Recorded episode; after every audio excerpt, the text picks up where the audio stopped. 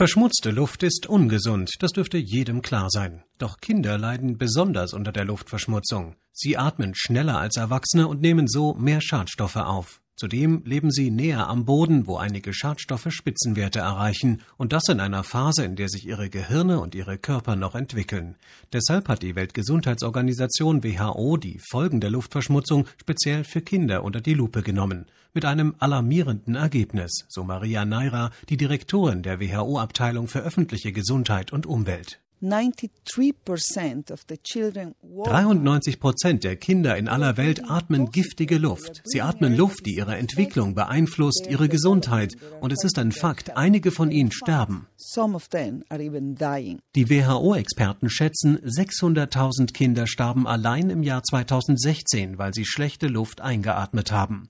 Der Einfluss verschmutzter Luft auf die Gesundheit der Kinder beginne dabei bereits im Mutterleib. So habe sich gezeigt, dass schwangere Frauen, wenn sie Luftverschmutzung ausgesetzt sind, vorzeitig gebären und kleinere und leichtere Kinder zur Welt bringen. Die negativen gesundheitlichen Folgen schlechter Atemluft setzen sich nach der Geburt fort, so Maria Naira. Uh, die Kinder haben eine schlechtere geistige Entwicklung und sogar Verhaltensstörungen dadurch, dass sie Luftverschmutzung ausgesetzt sind. Sie entwickeln ein erhöhtes Asthmarisiko, denn ihre Lungen sind noch nicht voll entwickelt. Zudem hätten Kinder, die schmutziger Luft ausgesetzt waren, ein höheres Risiko im späteren Leben an chronischen Krankheiten wie Herz-Kreislauf-Erkrankungen zu leiden. Auch bestehe Krebsgefahr. Laut der Studie atmen 1,8 Milliarden Kinder unter 15 Jahren Luft, die so verschmutzt ist, dass es ihre Gesundheit und Entwicklung ernsthaft gefährdet. Betroffen sind vor allem Kinder in armen Ländern, in denen offene Feuerstellen zum Alltag gehören, so die Direktorin der WHO-Abteilung für öffentliche Gesundheit und Umwelt. Uh,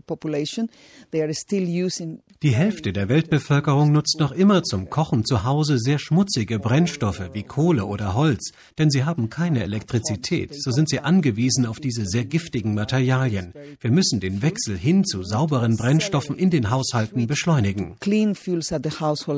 Doch auch in reichen Ländern sei gut die Hälfte aller Kinder unter fünf Jahren einer Atemluft ausgesetzt, die die WHO-Grenzwerte überschreitet. Auch hier bestehe Handlungsbedarf. Das